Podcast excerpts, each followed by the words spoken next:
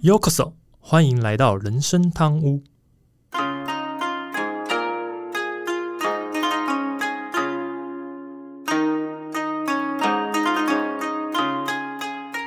话说今天录音的时候是一月二十号，嗯哼，呃，相信听众也没想到我们这两位大叔竟然在小年夜晚上竟然还在录音吧？对啊，本来我是想休息的，想说给阿忠休息一下，因为他都说他写稿很辛苦，就没想到阿忠自告奋勇说稿子就写好了，然后怕少录一周，怕这个集数会太赶，所以呢。就主动的说想要在小年夜录音，真是让我觉得有点惊讶。然 后小年夜还不算过年，还没有到，还可以，对不对？时间还可以再录一集。OK OK。哎，那话说稍微闲聊，所以阿忠小年夜在干嘛？因为像我，我们家今天就根本在打扫。我也是扫到刚才。哦哦哦，对，只是我我真的是感觉到老了，你知道吗？今年不知道今年打扫的时候，突然一下大腿有点抽筋，然后。那个爬到沙发后面捡东西的时候，突然又有落枕，然后我们就搞到最后，重要的事情都是我们家泰州在做，我只是在那边帮忙倒垃圾、做资源回收而已。这样子，你是太久没运动，还是说再过阵子就闪到腰？我跟你讲，没有，我我现在每天都在运动，哎，每天都在打那个有氧拳击啊。我不是说我买一个游戏整天打有氧拳，对啊，我所以，我今天这个反应我就超惊讶，说怎么这么容易？这样我严重怀疑你是想偷懒呢。我倒没有，真的是，呃，是应该说，因为早上有在洗衣服那些，所以只是想说下午是想说，哎，稍微少做一点是有这个想法。可是这个大腿的抽筋跟那个，这个真的落枕的感觉真的是太怪了，对啊，嗯，太太奇怪，对啊。这个不知道听众今天怎么样过，但是反正你们听到说已经过完年了嘛，那你们可以回想一下你们小年夜这一天是怎么过的，对啊。好，那我们进入正题吧。大家好，我是 Andy，我是阿忠。听众听到这集的时候，应该是在二月中的时候，如果没记错的话，对啊，那距离这个年假，因为二月底年二月底又一个年假嘛，再努力个两周又可以放假，最好。那不知道这个年假大家有没有安排要去哪里玩呢？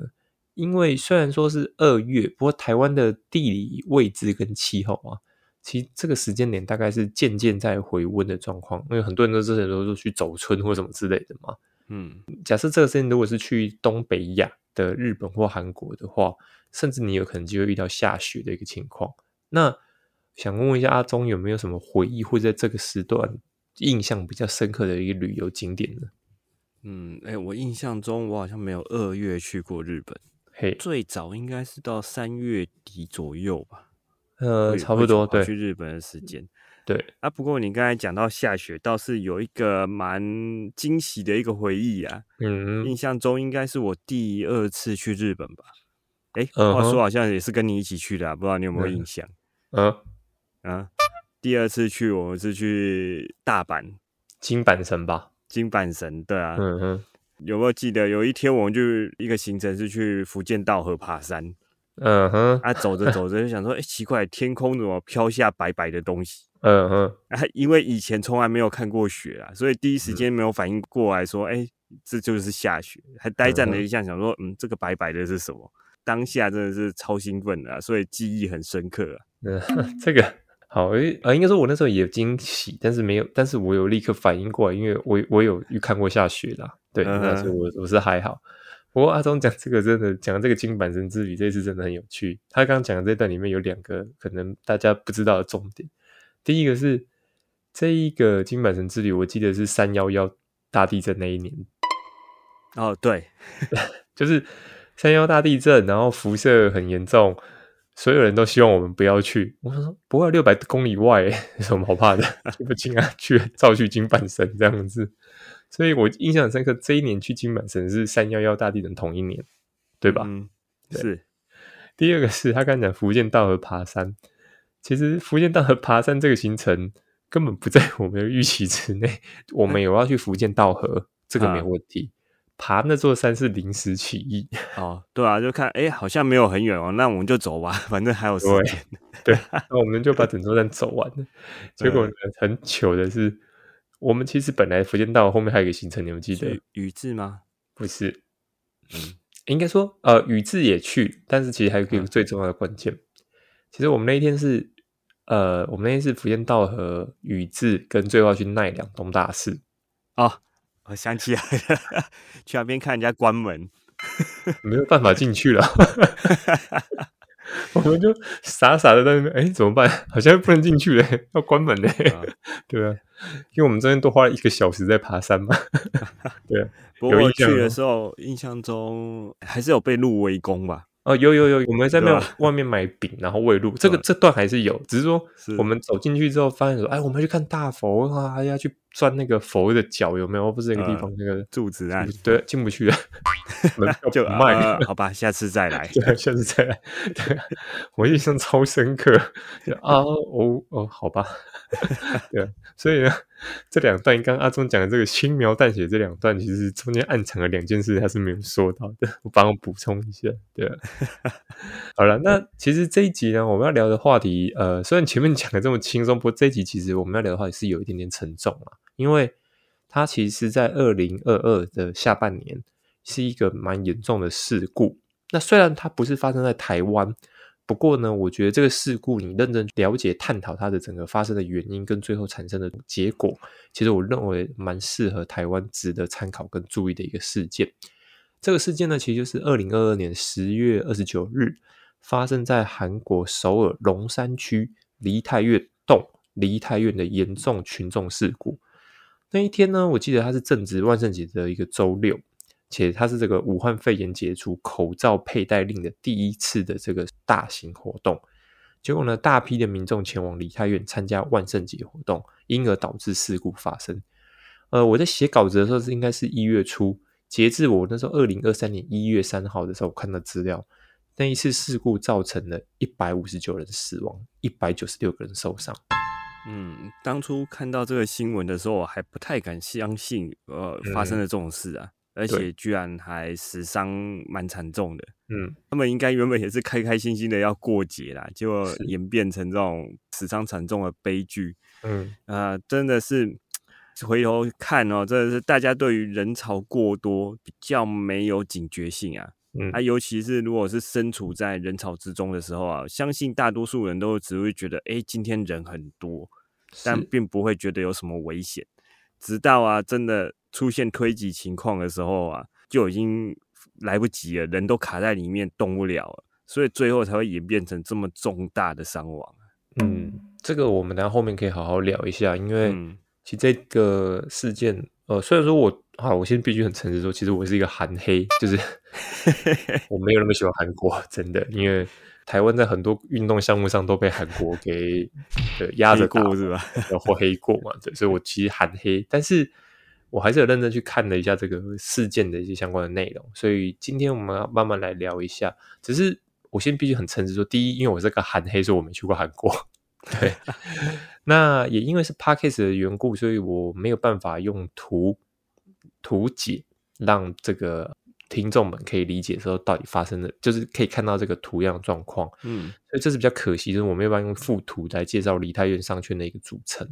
相对来讲，可能我如果是用细细部的一个一个念给大家听，我觉得听众比较难理解这件事情啊。甚至如果你也没去过，听众也没去过，你可能比较难知道梨泰院到底是什么样的一个组合。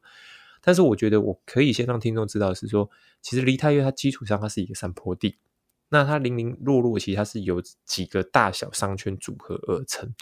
就是就是说，我们知道的梨泰院。其实我们虽然统称叫梨泰院，那它其实是很多大大小小的商圈组合在一起的。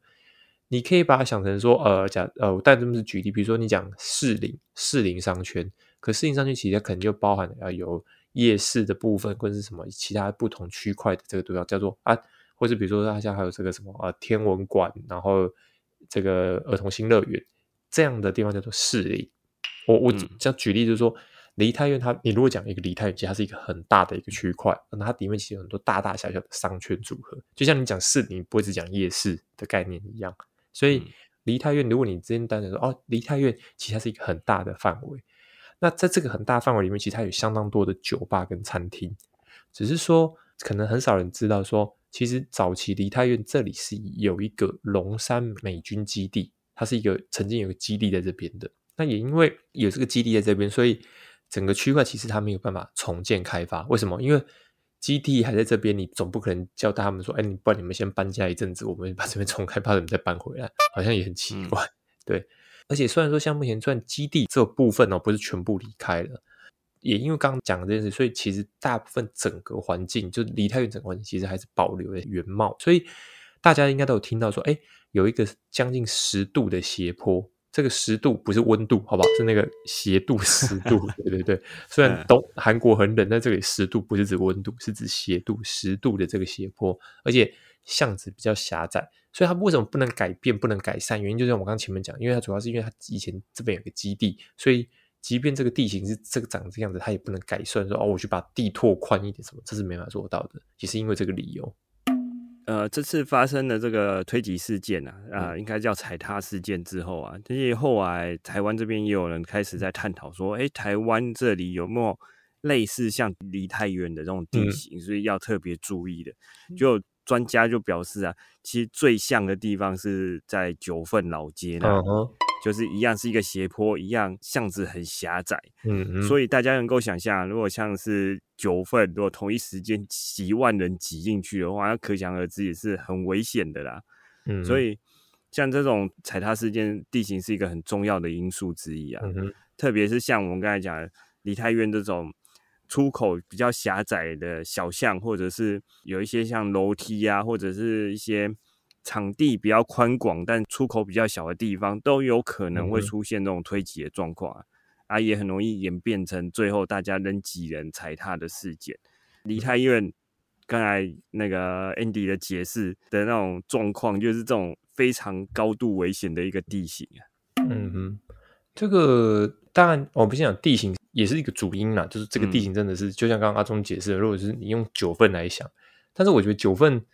毕竟它九份还有很多地方是走石阶，就有楼梯的部分。我记得梨泰院它就真的是单纯的斜坡，也因为这样子，所以相对来讲，人跟人之间的距离相对是可以更近一点。因为楼梯你还会因为怕跌倒，所以你会走的时候你会比较保持一点距离。可如果你是斜坡，完全是斜坡。其实真的，大家就会比较贴近一点这样。但是如果楼梯发生从上往下推挤的时候，那也是很危险，更恐怖。对对，更危险。对，只是说这都有不同的状况。那嗯呃，地形当然是一个最主要的环境，但是我们要探讨另外一个是，为什么那个区块这么疯万圣节活动？我首先想想看，其实主因还是因为那一天主要是因为大家庆祝万圣节才集体到那边去嘛。嗯哼。所以为什么那个区块到底这么疯万圣节活动？也当然也有人探讨说，主要还是因为美军驻扎在那边呢。因为刚刚前面讲的有个龙山基地在那边嘛，所以美军住在这边，所以对应来讲，这边的西方文化其实也就比较容易发展起来。然后再加上这边也有一些外国的大使馆还有官邸，其实也都在这基地附近，就会让这个区块比较容易沾染所谓的西方的节庆活动。当然，还有另外一个原因是，其实两千年后，西元两千年后，韩国开始重视这个外文教育。所以他们在这个英语幼稚园的普及啊，其中也让年轻一代的韩国人，你想想看，两千年开始到现在二零二三年，成长到这时间大概是二十六岁，二十六到二十八岁左右嘛。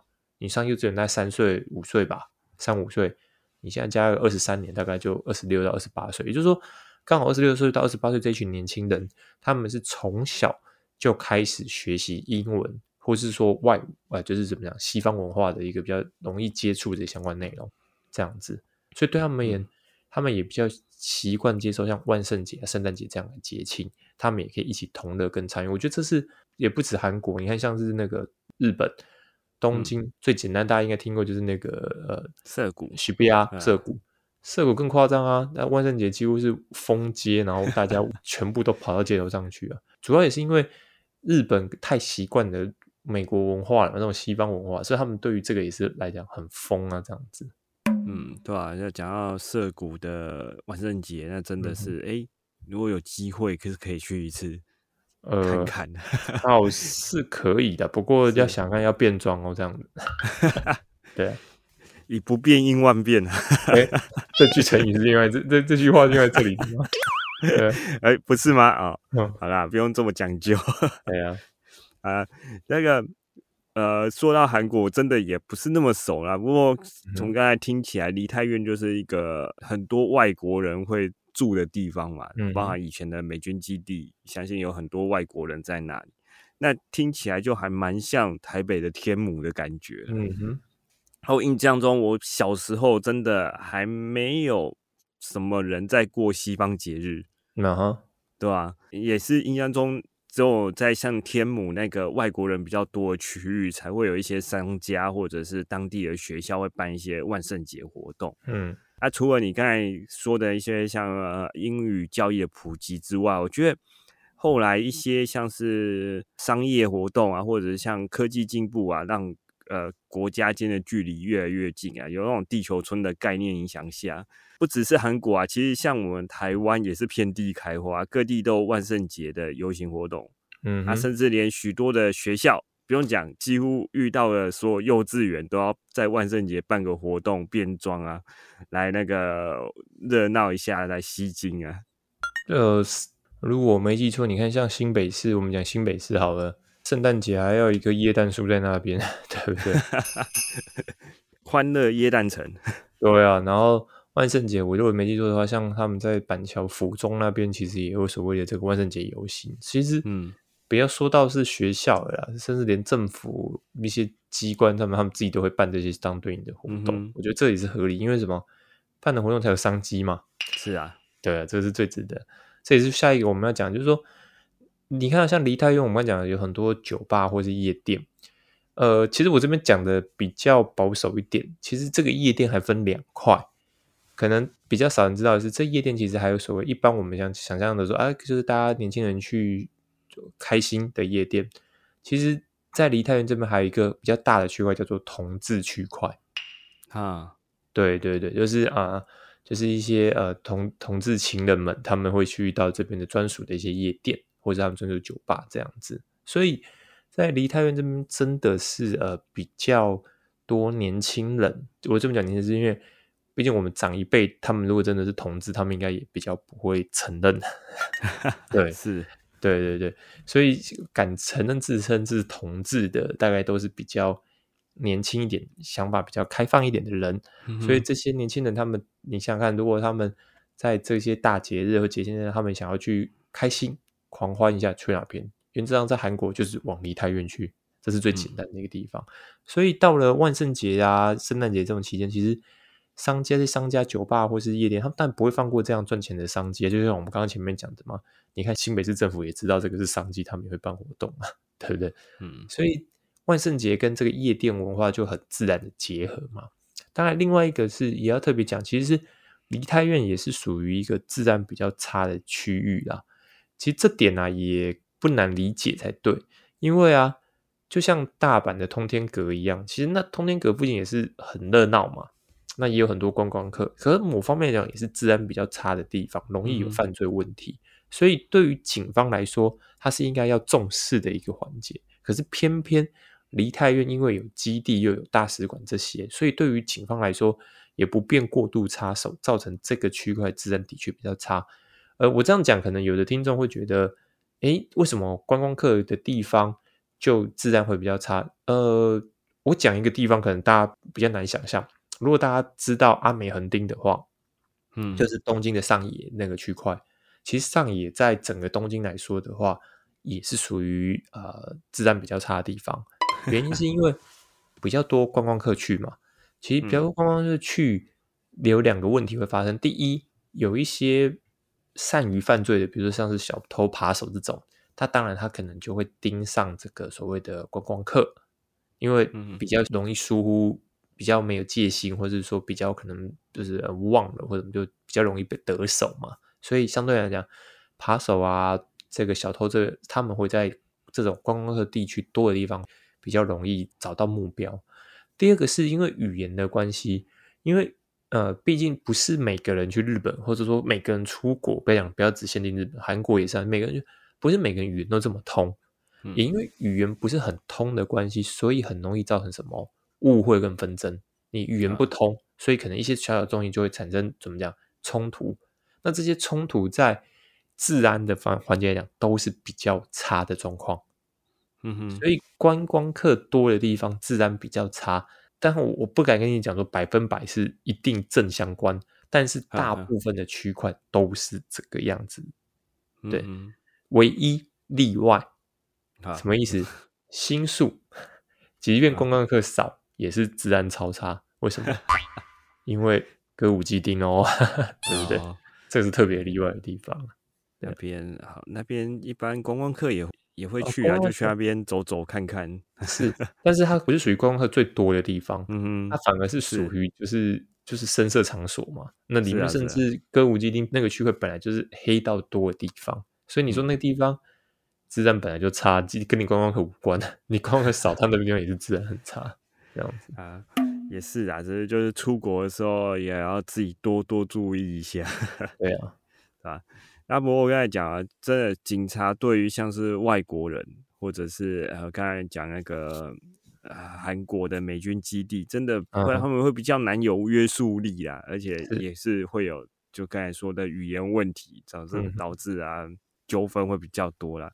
嗯哼，但我看这边另外有想观点是，其实不止韩国啊，在世界各地都一样，其实一些深色场所比较多的地方。那出入分子相对来讲也会比较复杂啦，是，再加上如果酒喝多了，就很容易出现闹事的情况啊，所以治安不会太好也是可以理解的啦，是，对啊，他刚才有讲到通天阁吧，其实呃，对日本人来讲啊，通天阁算是呃治安偏不好，但是治安比较差的，其实是在通天阁旁边的一个区域叫做西城区啊，嗯哼，那边诶可以说是日本。社会最底层的人聚集的一个地方啊，据说连当地人都不太喜欢前往那个区域。但是如果你只是单纯的到通天阁观光的话，我觉得应该是不用太害怕。如果是在大马路上或者是商圈的那种观光区域，还还好啦，没那么恐怖啊，还是可以放心去玩的。呃，好，这边帮阿忠补充，其实。一样两个点，第一，我不知道阿忠记不记得我们第一次去，刚他讲的那个，我们是去第一次去金板城的时候，我们住那个民宿嘛，因为民宿老板是台湾人，你记得我们要去通天阁，他说什么？啊？他说啊，你们不要待太晚哦，那地方连我们都嗯，记得这，我们是白天去，对对对对对，嗯，就是当地人真的对通天阁的印象，应该说那个环境，那个区块环境也没有很好。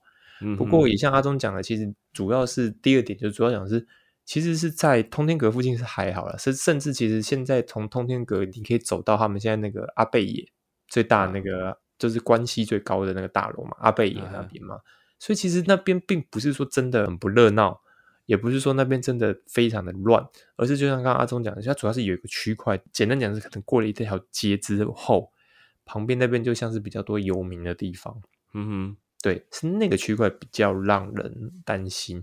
好，呃，这边我先讲到这边，但因为我不想要讲后面太多的事情，只是说让大家自己去查，你可以去查来看。刚刚阿东讲这个西城区那边，如果我没记错，那边好像有一个悬案吧，有个命案，有悬案在那边发生。很功课就对了，那大家去查一下。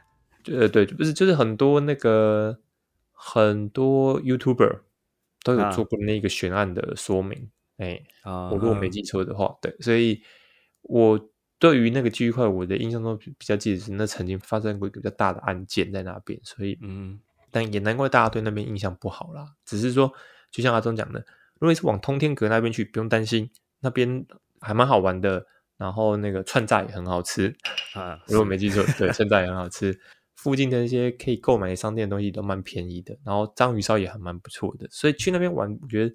不要把它想的太复杂，只是晚上不要在那边逗留太久是比较实在一点的。嗯哼，这样子对。好，我们回到 好扯远了，扯远了，我们还是回到离太远。对，我们一切对，我们回到离太远。好，那为什么去年二零二二年这个事件离太远的事件这么严重呢？因为如果你讲说是万圣节，这万圣节不是每年活都有活动吗？为什么去年特别严重？主要还是因为啊，这个武汉肺炎这个疫情的关系。其实疫情期间啊，当然像南韩，因为韩国其实有一段时间也是一样，疫情大爆发，甚至它比台湾还早爆发，所以他们那时候等于是管控也是变得比较严厉一点。那对于不少店家，其实都是辛苦在过日子。那好不容易到了二零二二年，终于可以解封了，又可以做生意，又是遇到大活动的时候，当然我想很正常啦，一般店家都会想要好好的来捞一笔嘛，尤其啊。那个时候，呃，韩国本身它当地的这个人民就居民嘛，甚至跟开放进来的观光客，大家都觉得什么？因为你会想要去韩国玩是为什么？因为你也被闷坏了，就是就好像像很多人报复性去日本意思一样，就是被闷坏。我好几年没出国，我一定一样啊，去韩国想买也是我好几年没出国，我要去韩国玩。所以当地的韩国自己本身的人民跟这些刚去到韩国的观光客都是一样想法，我们被闷坏了，我们被关太久了，所以我们一定要好好的去开心一下，狂欢一下。那又遇到万圣节，所以呢，非去不可。也就因为这个样子，所以造成梨泰院涌入无法预期的人数，才造成这次悲剧。那二零二二年当天，我记得后来有看到资料是说，梨泰院附近就是呃，就有一个车站嘛，就是说他们以那个车站来查验，就是说当天在梨泰院下车的这个车站下车的人数，大概是十二万九千多人，将近快十三万人哦。嗯，近六年来的新高。嗯。对，相较于前两年，但是疫情比较严重的两那两年，就是二零二一年跟二零二零年，分别是三万跟五万九千啊。那你会想说，那不能比啊？疫情关系是是好，那我们再往前推嘛，对不对？我我讲我讲，比疫情大家应该很难说吧？我们回到一七一八年，可以吧？一七一八年疫情前嘛，分别是十万零两千人，也就是你就知道说。今年疫情的关系，几乎多了两万七千多人去到梨泰院，两万七千多人哦！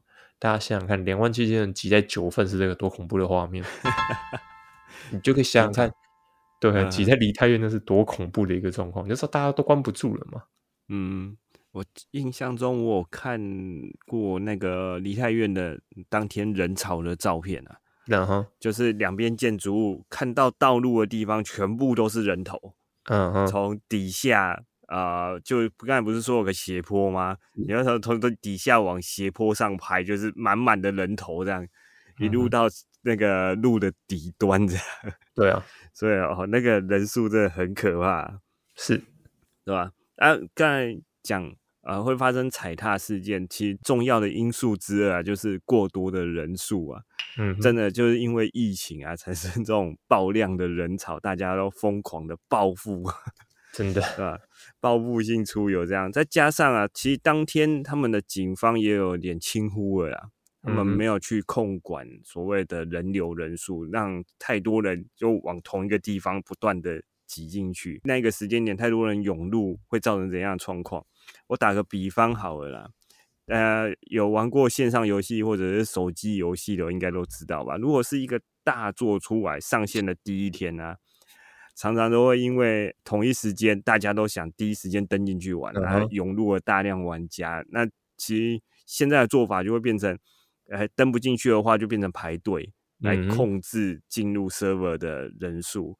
但以前呢？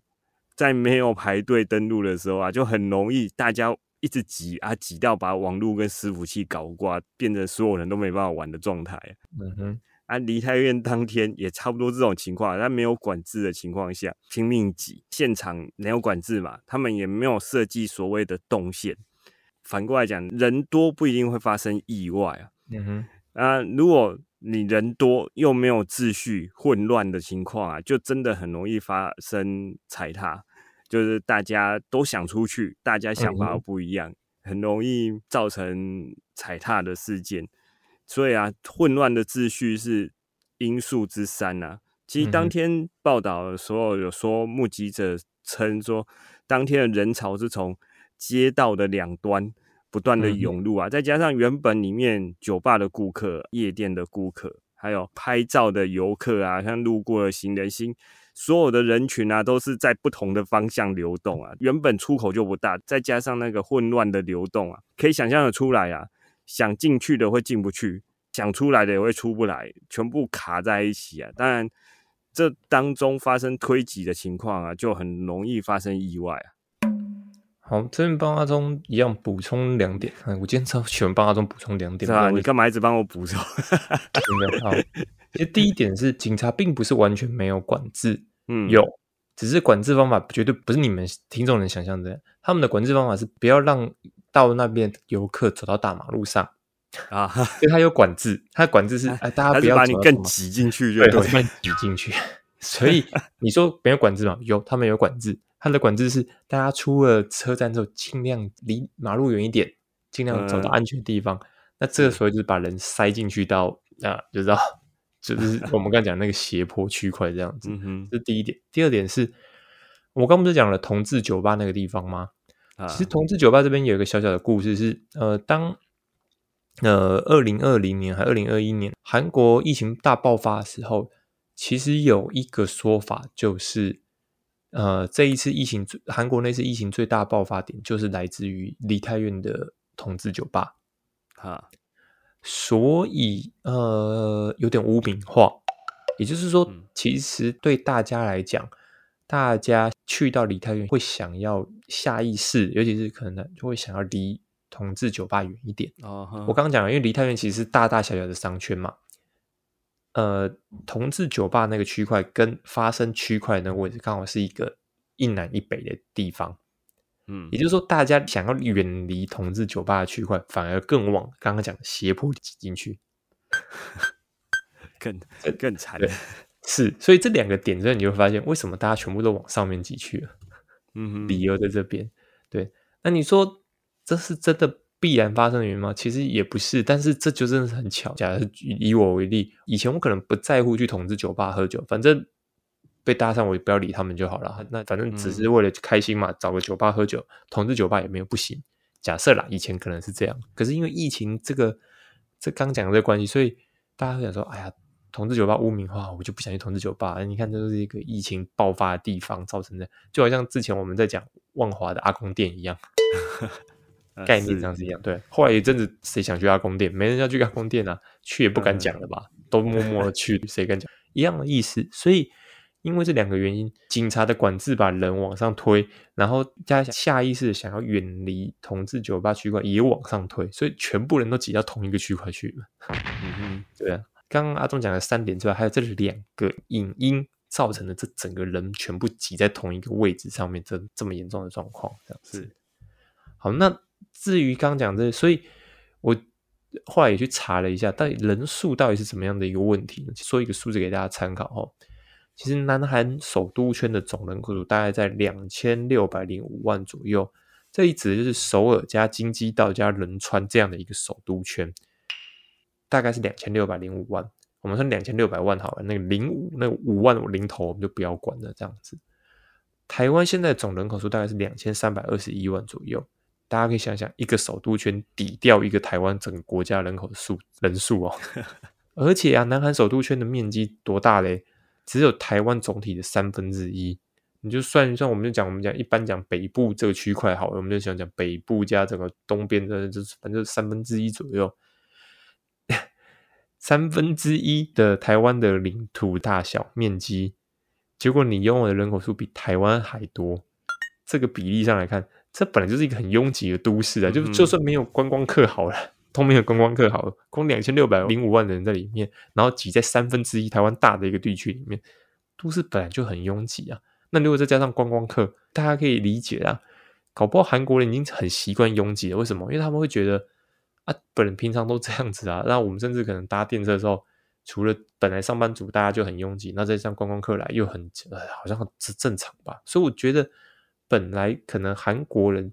已经很习惯把自己暴露在这所谓的拥挤的危险之中，对吧？人家他们真的可能 这地地窄人稠啊，真的是习惯了那个拥挤的感觉，所以对于拥挤这件事情啊，也失去了警觉性啊。反正就很平常嘛，感觉是很平常的一件事情，嗯，所以这才是比较危险的部分呢。对啊，其实我们自己也是啊，有时候去就算现场人很多，真的只会觉得比较挤，或者是比平常多了一点人。嗯哼，那如同先前说啊，这种情况下你没有马上退出去的时候啊，当发现那好像情况不对的时候，有开始啊喘不过气的情况，通常都已经来不及了啊，当下就是直接面对的就是生命危险，所以。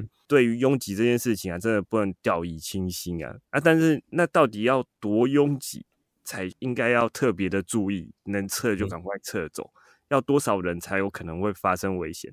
这部分我还是请 Andy 老师来解说一下好了。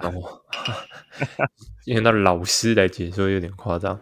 啊，不过也因为真是说，我也上网查了一下，因为我觉得这资料还蛮重要，大概讲给大家听，了解看看这样子，到底什么样的拥挤程度是值得注意的呢？其实，如果你的每平方公尺，我刚好最近在教我儿子，哦，我觉得这超好玩的，真的，因为最近在教他数学，每平方公尺指的就是一公尺乘一公尺的范围，每一平方公尺等于一万平方公分。你说范围很大吗？你自己去画。长宽各一公尺，你就可以知道，其实真的不算宽的区块。嗯，这样子，一公尺乘一公尺的范围内，如果你可以在里面的人数超过五个人，其实啊，这已经是一个亮黄灯的警讯了。你说五个人大概多少？捷运上班时段差不多拥挤一点，大概就差不多这状况了。一层一公尺乘一公尺，大概五个人，差不多就有可能这样的一个情况。你大家可以想想看啊，如果是上班时间的捷运车厢里面，你就觉得。不是很舒服了吧？对啊，对啊，而且这个状况其实一公尺乘一公尺里面有五个人，其实就已经是有可能出事的一个状态哦。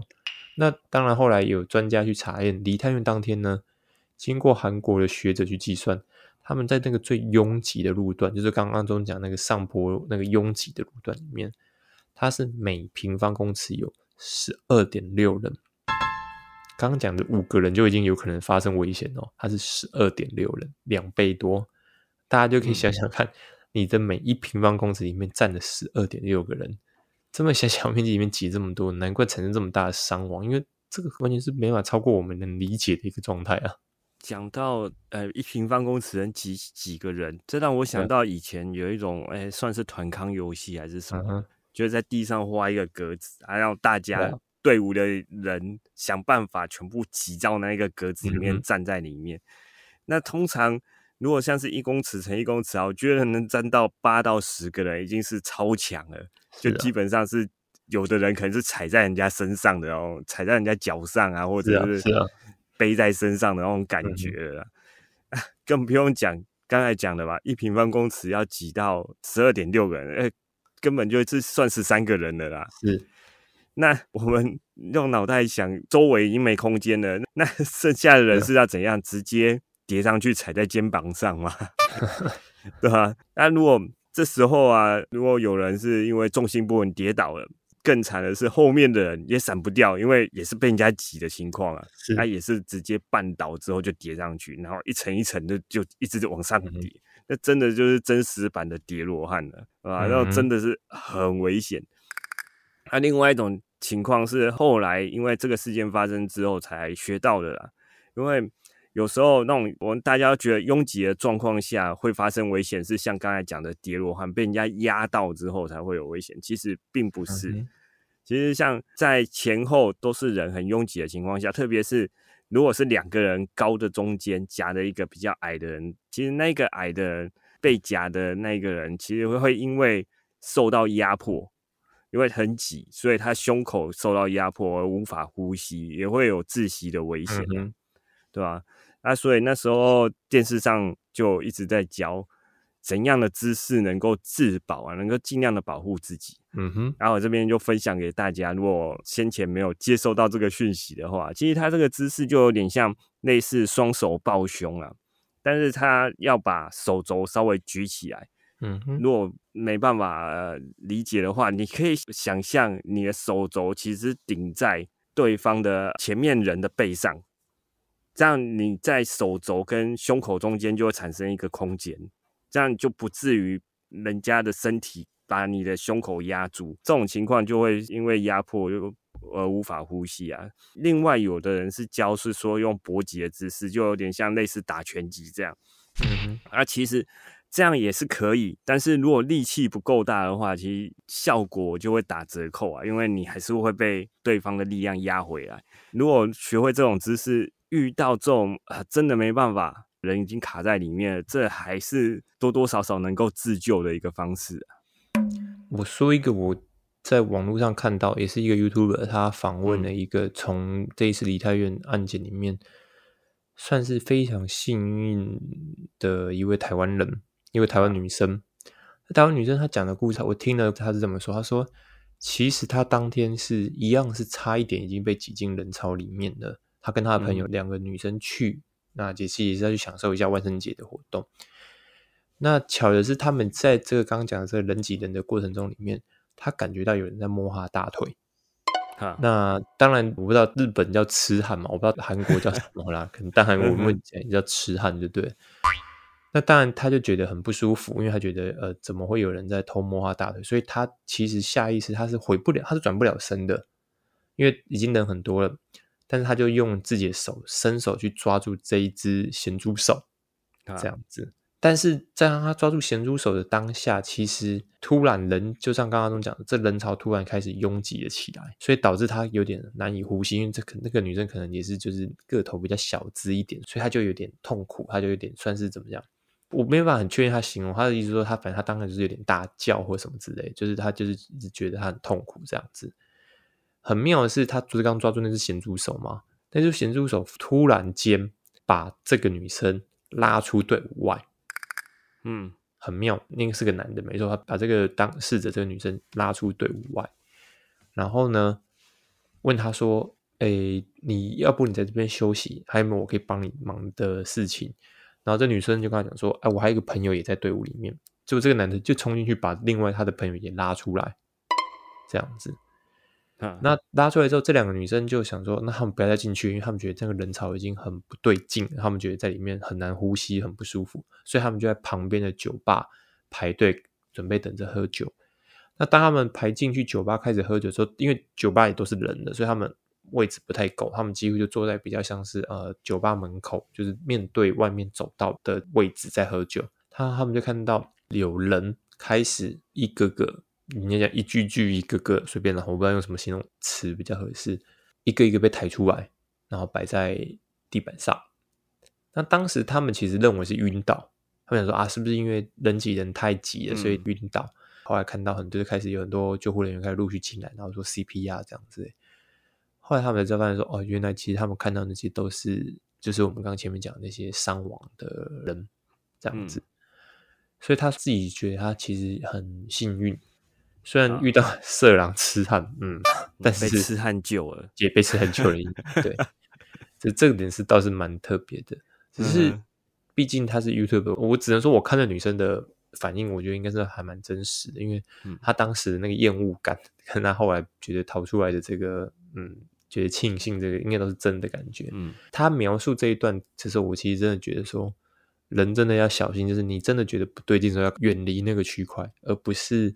傻傻的认为说，哎，大家都顺着我还继续这样往下走，真的是很容易发生危险这样子。嗯，对啊。好，当然最后这集其实我为什么我会突然想写这个？因为阿忠也不知道我要写这个，我是真的是后来想到写的。呃，我其实主要是要想要跟听众说，拥挤的人潮其实很恐怖，也很可怕，它其实是有可能造成很严重的伤亡的。只是说很多大都市里面，我觉得大家啦，或者听众或者人们。其实都已经习惯了，呃，这里当然，刚我们今天讲这个案件是讲的是首尔嘛，叫韩国韩国部分，但实际上东京也是，纽约、台北都是。你看纽约也是讲他们地铁也是挤到不行啊，东京更不用讲，东京就是太挤了，才有痴汉这种容易发生嘛。对啊，那台北也是啊，只是说我们很容易轻忽这个风险，让自己很容易暴露在所谓的危险之中。因此啊，我觉得如果你已经看到。